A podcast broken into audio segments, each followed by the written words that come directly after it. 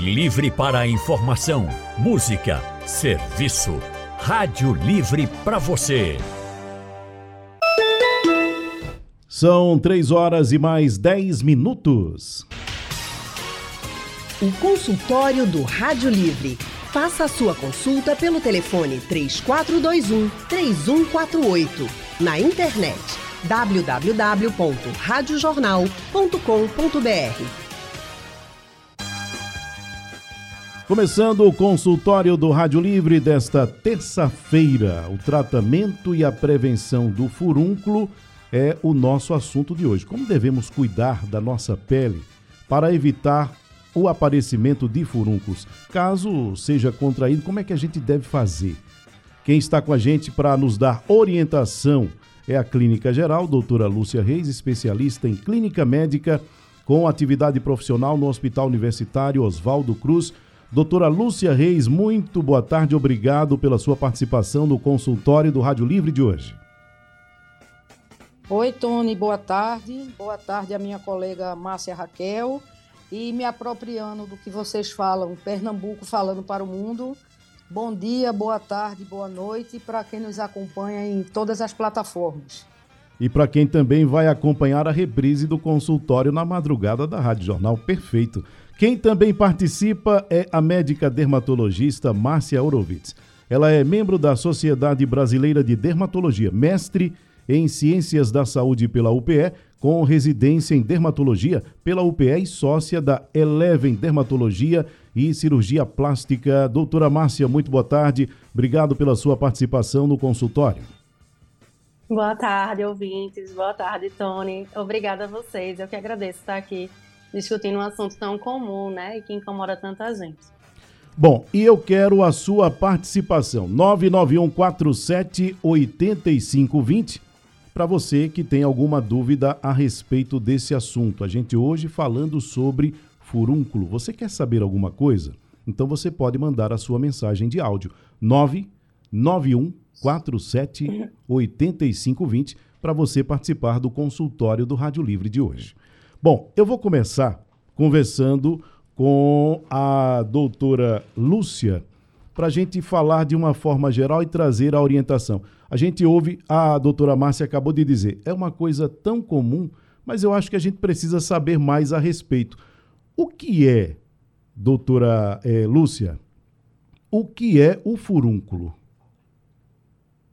O furúnculo, ele representa uma infecção da base do pelo. A gente tem o pelo, né, o cabelo, a base dele é chamada de folículo piloso e há uma infecção desse local. É o que as pessoas popularmente conhecem como cabeça de prego. É aquela bolinha que fica avermelhada, que fica amarelada, dolorosa e que, como Márcia falou, é uma coisa extremamente comum que tende, inclusive, a aumentar muito agora por causa do calor. Quer dizer, o calor ele pode também ajudar na formação do furúnculo, é isso? É, ele se considera quase que um fator predisponente, por quê? Porque nesse período de calor, a gente muitas vezes não tem condições de fazer uma higiene corporal proporcional à quantidade de suor que a gente tem. Outra coisa, é muito comum a gente ver aqui as pessoas, principalmente os homens, eles tomam banho e muitas vezes eles não se enxugam bem para que o corpo molhado resfrie mais a temperatura do corpo. E aí o que é se as áreas de dobras, por exemplo, axilas, mulheres que têm a mama é, volumosa embaixo das mamas, na virilha, no umbigo, essas áreas ficam com um tecido mais macerado, é um tecido mais friável, é um tecido muito úmido e esses locais podem ser uma porta de entrada para as infecções. Então, o calor tem esse aspecto. E muitas vezes também as pessoas, é, inadvertidamente, compartilham, às vezes, utensílios de higiene, como toalhas, às vezes material cortante, e isso pode ser um fator de risco para o aparecimento também dos furúnculos. Doutora Márcia, a doutora Lúcia falou a respeito dessa questão do calor e todas essas outras possibilidades aí. Agora, do ponto de vista é, do nosso organismo, Vamos falar agora do nosso organismo, do que, de como a gente está é, é, tá por dentro, vamos dizer assim. Qual é a, a, digamos, a contribuição que alguma desregulação no nosso organismo traz para a formação de furúnculos? Então, Tony, é, por exemplo, pacientes diabéticos, né, que eles já têm mais predisposição a ter infecções. Então, a, a, o furúnculo, né, ele vai estar aí no meio também dessas infecções. É, pacientes que têm, às vezes, anemia por deficiência de ferro, a gente vê que também tem uma predisposição de ter foliculite, furunculose. É, em questão, também eu queria acrescentar aqui outro fator de risco, que seriam as roupas apertadas. Não tem muito a ver com essa parte é, interna, né? Uhum. Mas roupas apertadas, fricção, né? Por esses locais que a doutora falou. É, isso também vai contribuir, né? De uma forma geral, pacientes imunossuprimidos que têm imunidade baixa, né, por algum motivo, é, também vão ter uma predisposição a infecções, incluindo o furúnculo. É, doutora Lúcia, a senhora falou dos fatores e as causas do aparecimento de furúnculos, e aí eu estou pensando aqui naquelas situações das pessoas que fazem é, depilação, por exemplo.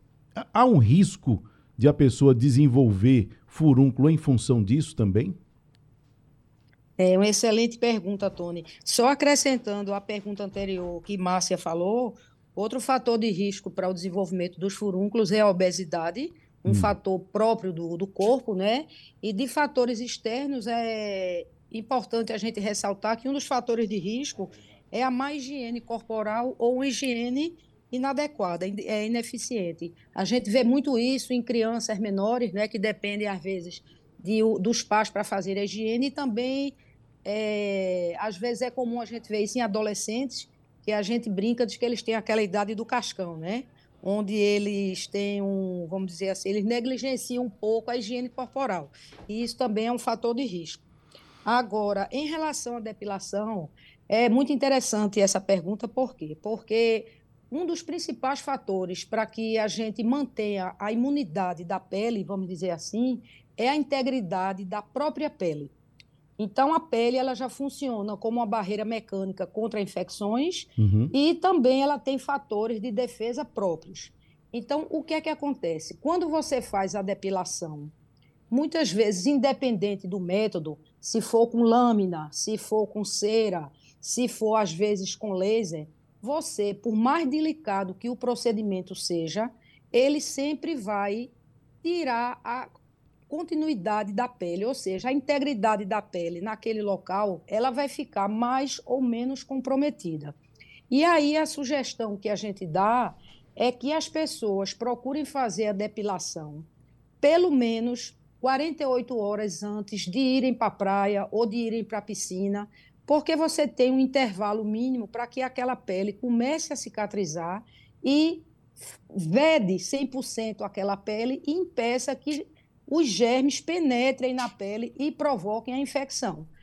É, por exemplo, a, a, o biquíni, né, as sungas de praia, muitas vezes você faz a depilação e é um tecido sintético, essas roupas são roupas justas, e aí vai dando um atrito na região da virilha, das mamas, e ali pode ser uma porta de entrada para que haja uma infecção. Outra coisa que a gente vê também na depilação principalmente na depilação que é feita com lâmina, é que às vezes os homens vão fazer a barba ou as mulheres mesmo vão usar uma lâmina para depilar, elas, as pessoas tendem a depilar no sentido contrário ao pelo, porque aquela depilação fica mais rente à pele, mais lisinha. Uhum. Do, ponto de vi, do ponto de vista estético, fica mais bonito, vamos dizer assim, mas do ponto de vista da pele, quando você corta o pelo no sentido contrário, você agride mais a raiz da, a, do pelo, agride mais a pele e há um risco um pouco maior de haver a penetração de bactérias que estão colonizadas na nossa pele, mas que acham uma oportunidade de entrar por aquele espaço que foi criado e desenvolver a infecção.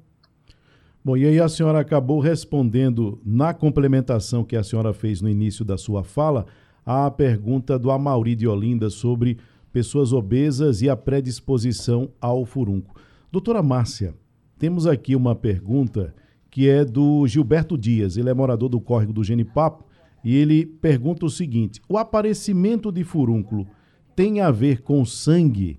Que o pessoal tem muito isso também, né? De dizer, olha, isso é o sangue. O sangue está assim, o sangue está assado e por isso está aparecendo furúnculo. E aí ele, ele pergunta o seguinte, aí uma pergunta importante. Esse caroço, ele pode ser espremido quando aparece o pus? Que é comum também as pessoas fazerem isso em casa. Uhum. Então, é, de uma forma geral, né, não tem a ver exatamente com o sangue, tá? Porque é uma infecção, né, superficial ali da pele. É, porém, como a gente já falou, né, existem alguns fatores de risco aqui, por exemplo, diabetes, às vezes o paciente é imunossuprimido, e aí precisa realmente fazer uma investigação se ele tem o furúnculo ali de repetição, né, aparecendo várias vezes, que fazer vários tratamentos, aí nesse caso a gente pode sim é, fazer uma investigação, mas a princípio não. Outra causa também de furunculose de repetição é o próprio paciente ele ser portador da bactéria, né, é, que ocasiona aí o furúnculo. Então, às vezes, a gente tem que fazer uma descolonização no paciente é, dessa bactéria, tá? E isso daí também é importante, mas não teria a ver é, com o sangue em si. Uhum. Em relação a espremer, isso a gente deve evitar ao máximo, certo? É, porque a, essa infecção ela pode acabar aprofundando ainda mais. E aí gerando um quadro né, de uma gravidade maior. É, então, assim, o furúnculo, é, ele vai amolecer por si só, a gente pode fazer compressa morna, né, para poder amolecer também, sai aquele que o pessoal chama de carnegão, né? Isso. É, saem aqueles restos ali do furúnculo, isso geralmente ocorre espontaneamente, tá? Quando o paciente, ele tenta fazer essa drenagem, né, é, espremendo, tá? Acaba fazendo uma pressão tanto para fora quanto para dentro, o que pode levar essa bactéria a aprofundar ali no tecido. Então, jamais é, fazer essa expressão manual, jamais tentar espremer. A senhora falou aí a respeito do furúnculo de repetição, falou sobre descolonização. Como é que funciona isso, doutora? Então, quando o paciente ele tem né, é, furunculose é, repetidas vezes, já tratou com antibiótico. Então, às vezes, a gente faz uso de uma pomada antibiótico que a gente coloca naqueles locais que a gente sabe que pode estar alojando ali aquela bactéria que ocasiona o furúnculo ou outras infecções de pele. Então, geralmente a gente passa um esquema para o paciente, né? Onde ele vai colocar essa pomada é, na entrada do nariz, nos em outros orifícios também, como é, na entrada do ouvido, na região genital, nas dobras, então axilas, virilhas, no umbigo também. É, e a gente nota que com isso esses pacientes tendem a responder bem a não ter essa, essa furunculose de repetição. Mas isso deve ser avaliado com o médico do paciente. Principalmente se for o caso de ter que retirar, né? Porque o pessoal, a gente está repetindo isso porque é importante a doutora acabou de falar, nada de mexer nisso em casa, né? Tem que ter muito cuidado. Isso. E, por mais simples que pareça ter um furúnculo, a pessoa deve sempre, sempre buscar orientação médica. Exatamente. Quando ele já está mais amolecido, né? É, se vê que está formando realmente um acúmulo de pus muito grande, né? Às vezes, na própria emergência, o médico que atende pode fazer uma drenagem, né? É, então, geralmente abre-se ali um pertuitozinho para aquela secreção ali sair. Mas ela tende sempre a drenar espontaneamente, certo? Mas se o paciente notar que está aumentando essa coleção, que não está drenando, né? Está piorando, às vezes acompanhado de febre também, é, deve procurar aí um serviço de saúde para avaliar se precisa ou não de uma drenagem. Uhum. Mas o profissional de saúde ele não vai espremer, não. Ele vai primeiro abrir um pertuito, né? Que tem que ser feito com material esterilizado, é, feito uma limpeza antes adequada, né? Com, os, é, com clorexidina ou com outros degermantes que a gente encontra, é, no caso, em unidades hospitalares. Então, nada de tentar fazer em casa. Doutora Lúcia, é, eu já ouvi falar que muitas vezes, quando começa a aparecer assim o furúnculo, aí a pessoa diz: olha, você vai lá e coloca a parte do corpo onde apareceu, onde está aparecendo o furúnculo, na água morna. Isso tem algum efeito?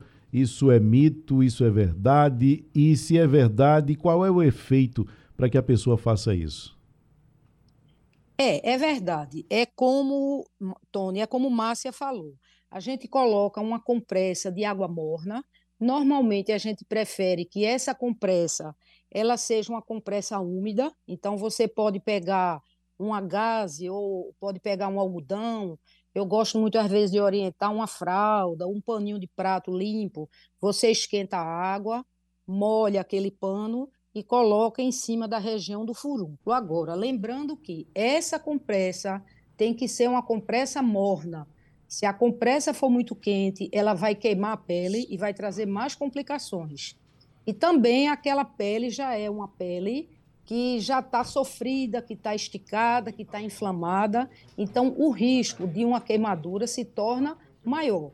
O objetivo da compressa morna é fazer com que haja uma dilatação dos vasos periféricos, os vasos que estão ali, as artérias que estão em volta daquele furúnculo, e vai ter uma promoção de uma irrigação, de mais sangue vai chegar naquele local, tá certo? Mas reforçando o que você falou, o que Márcia falou, jamais espremer o furúnculo. Do mesmo jeito que grosseiramente ele rompe para fora, ele pode romper, romper para dentro, vai agredir mais os tecidos, aumentar a infecção. E quando esse procedimento é feito por um médico, ele é feito com toda a técnica cirúrgica para trazer um benefício e jamais trazer uma complicação. A clínica geral, doutora Lúcia Reis, e a dermatologista, doutora Márcia Aurovitz. E temos participação através do nosso WhatsApp. É o Zacarias. Vamos ouvir. Boa tarde, Tony Araújo, a todos os ouvintes da Rádio Jornal. Zacarias do Brega, meu amigo Tony. Boa tarde, doutores.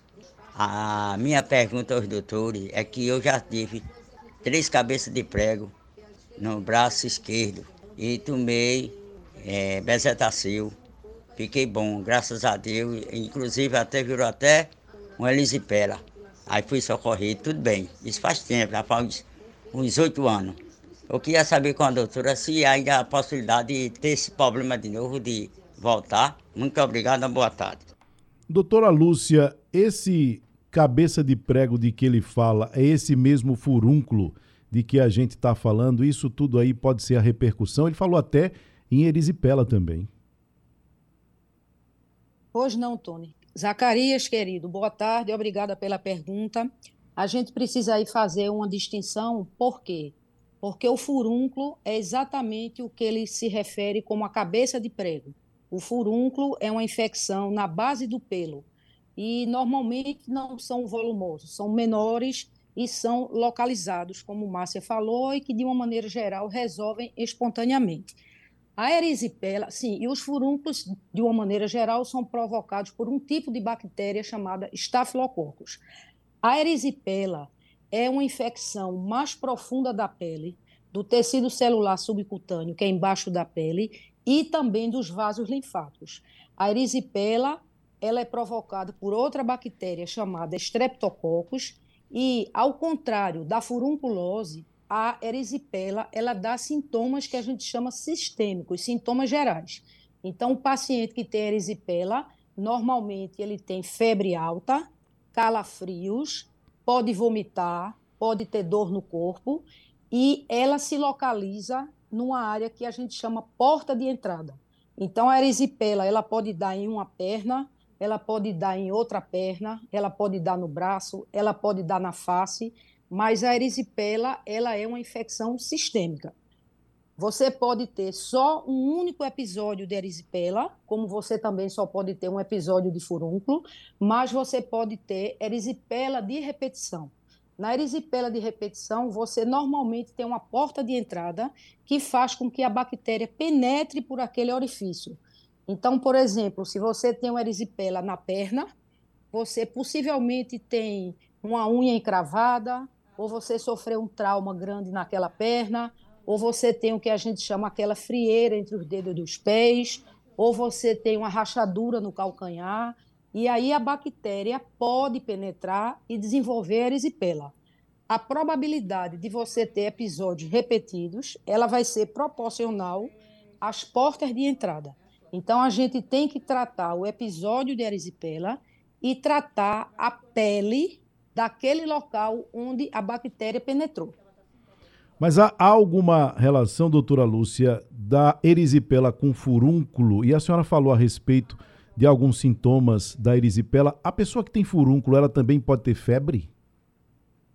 Não, não é comum, porque o furúnculo, ele é, Tony, uma infecção mais superficial da pele, tá certo? Então, uma pessoa saudável que tem um furúnculo, 2, 3 centímetros, de uma maneira geral, ele tem uma resolução espontânea, ou eventualmente o médico precisa fazer a drenagem, né? Essa já, como o pessoal diz. Uhum. O furúnculo, no, na grande maioria dos pacientes, tem uma evolução muito mais benigna, a não ser em pacientes, por exemplo, diabéticos, que às vezes eles têm um agrupamento de furúnculos, um junto do outro, e ele forma o que a gente chama de antrais. Antigamente se chamava de carbúnculo. É um aglomerado de furúnculos que você olha, parece uma, um favo de mel, uma casinha de abelha. São várias locres.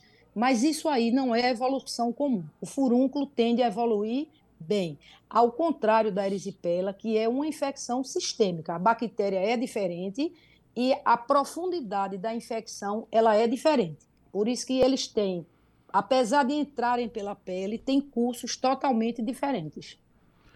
Temos mais participações através do nosso WhatsApp. Isaac, vamos ouvir. É, alô, Rádio Jornal. É, quem fala aqui é Isaac, do Alto da Conquista. Eu gostaria de perguntar à doutora a respeito desse, do furúnculo. Minha filha tem nove anos é, e, vez ou outra, aparece furúnculo no corpo dela, no rosto, é, em outras partes do corpo ela já fez um exame um, de sangue, uma hemo, eu não sei, não sei dizer, para saber se havia alguma bactéria no sangue, ela já fez. Já fez uma série de exames e nada, nada acusa nada. Mas não deixa de vez ou outra aparecer um furúnculo, e principalmente no rosto. Mas não deixa de sair nas outras partes do corpo também não. Queria que a doutora me esclarecesse aí o que pode ser isso. Doutora Márcia. Então, Isaac, obrigada pela pergunta.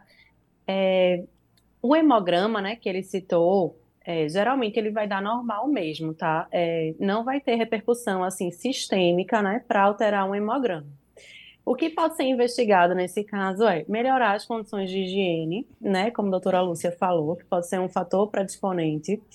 É, se mais alguém em casa tem, ou se alguém na escola, né, também está tendo, que ela pode estar tá reinfectando. É, isso daí também, também deve ser investigado. E é, ver se ela não tem nenhum fator de risco dela própria. Então, ou ela ser portadora, né, é, da bactéria, a gente sabe que a, a, região nasal, ela pode ser um, um local que essa bactéria fica alojada ali. Então, pode ser que seja necessário a descolonização, como eu já tinha explicado. É, e também pode-se fazer uma investigação de ter alguma deficiência, por exemplo, de ferro, né? Alguma anemia na paciente, poderia ter vindo no hemograma, mas às vezes a gente tem também que pedir é, outros exames para a gente avaliar como é que está aí o estoque de ferro dessa paciente, que isso também pode acabar predispondo a essas infecções de repetição. Aí, doutora Márcia, o Isaac falou a respeito da alta incidência no rosto da criança. É, aquelas pessoas que têm a pele muito oleosa, isso tem a ver, isso pode ser um fator que ajuda no desenvolvimento desse tipo de, de, de caroço, não?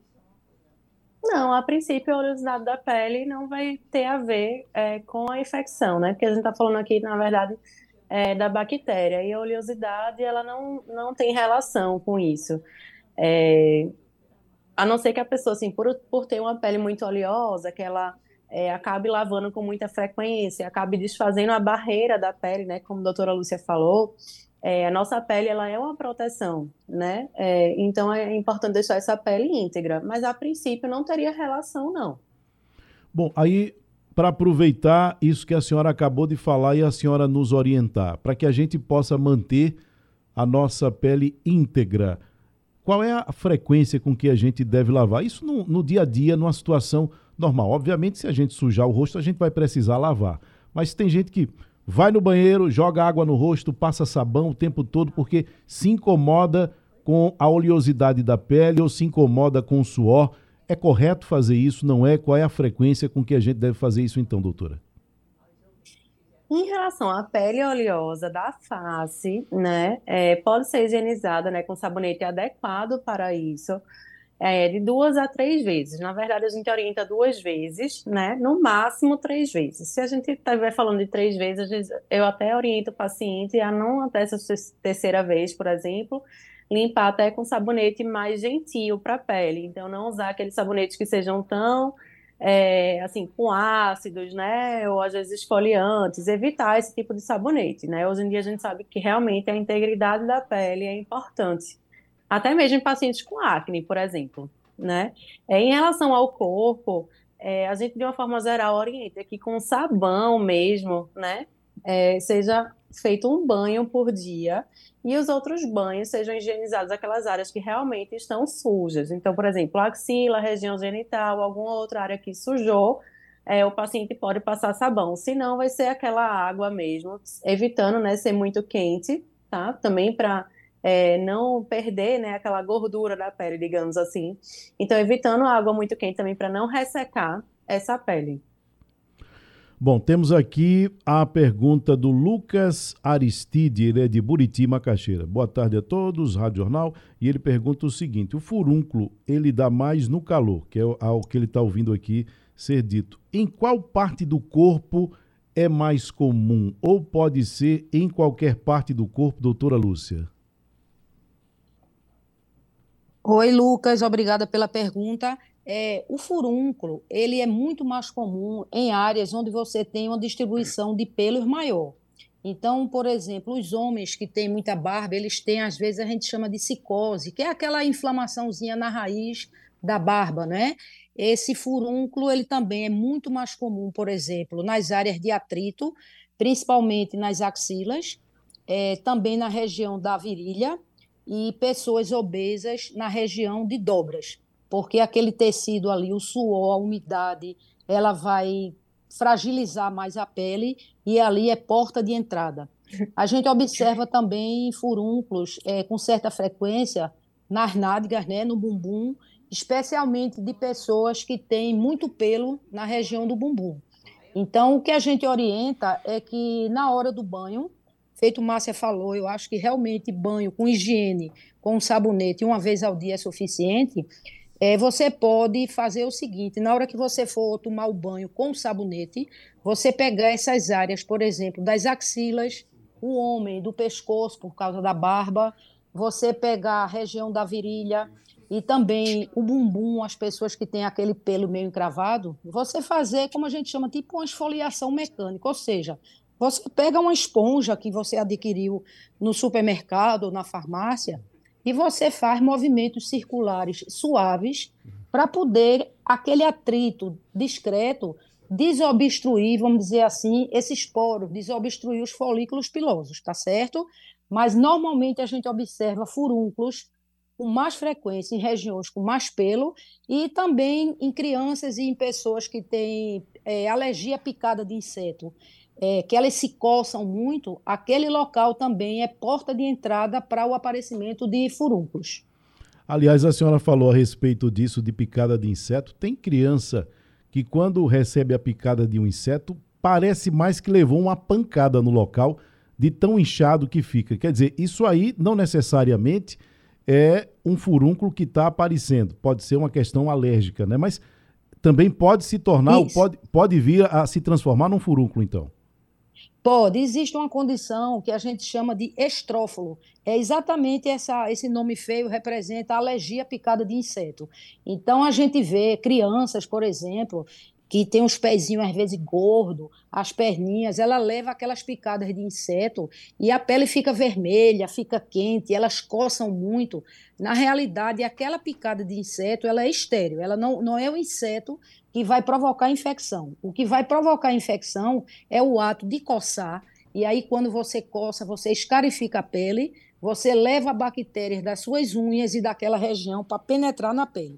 Então, a alergia picada de inseto a gente considera também como um fator de risco para o desenvolvimento do furúnculo, porque aí vai ter o que a gente chama de infecção secundária. Doutora Márcia, é, diante de tudo isso que está sendo trazido para cá com uma orientação no consultório dessa tarde, o que é que a gente pode dizer, se é possível, o que é que a gente pode é, é, é fazer para prevenir ou pelo menos minimizar, principalmente aqueles casos em que a pessoa tem reiteradas vezes o furúnculo? Então, vamos lembrar então dos fatores né, de risco que a gente conversou aqui. Então, a higiene adequada, é, uma higiene também na hora de fazer a depilação, né? Tentar trocar sempre as lâminas, tentar fazer conforme a orientação do pelo, como a doutora Lúcia falou. É, dependendo, né? Se, é, essa esfoliação que a, a doutora Lúcia também falou.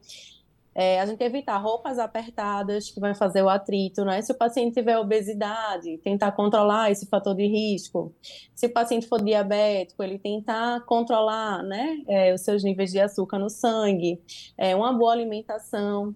É, se tiver tendo furunculose de repetição, realmente ir ao médico para ser feita essa investigação, né? Uma boa alimentação também com alimentos que né, não sejam tão inflamatórios, e seja rico aí em ferro também, se o paciente tiver alguma deficiência.